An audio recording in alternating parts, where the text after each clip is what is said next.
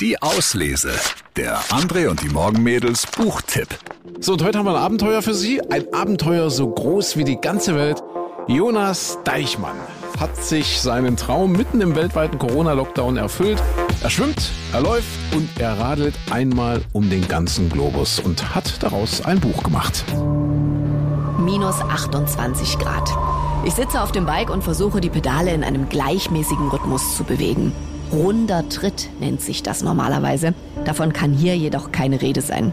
Längst hat sich das Eis in alle Winkel der Mechanik gesetzt. Es knirscht bei jeder Umdrehung. Der Atem gefriert mir noch auf den Lippen und hängt in bizarren Kristallen in meinem Bart. Meine großflächige Skibrille ist vollständig beschlagen. Schweiß sammelt sich im Futter der dicken Funktionsjacke, nur um mich im nächsten Augenblick umso stärker auszukühlen. Ich weiß, Schwitzen ist bei solchen Temperaturen lebensgefährlich. Bereits seit Stunden kämpfe ich gegen dieses Dilemma an. Nicht aufhören zu treten, aber auch nicht schwitzen. Es ist eine Gratwanderung zwischen zu viel und zu wenig Anstrengung, die mir alles abverlangt. Aber heute habe ich nichts zu verlieren. Noch nicht. Ich befinde mich in der Klimakammer der Deutschen Bahn in Minden und trainiere.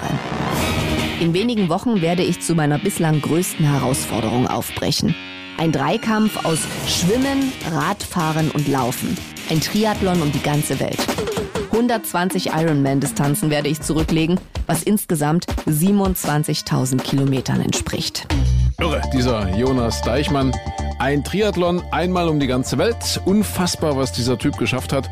Und wenn Sie ein bisschen daran teilhaben möchten, dann lesen Sie das Buch Jonas Deichmann, Das Limit bin nur ich. Also unser Lesetipp der Woche, ja, so für alle guten Vorsätze. Viel Spaß beim Lesen und beim Nachmachen.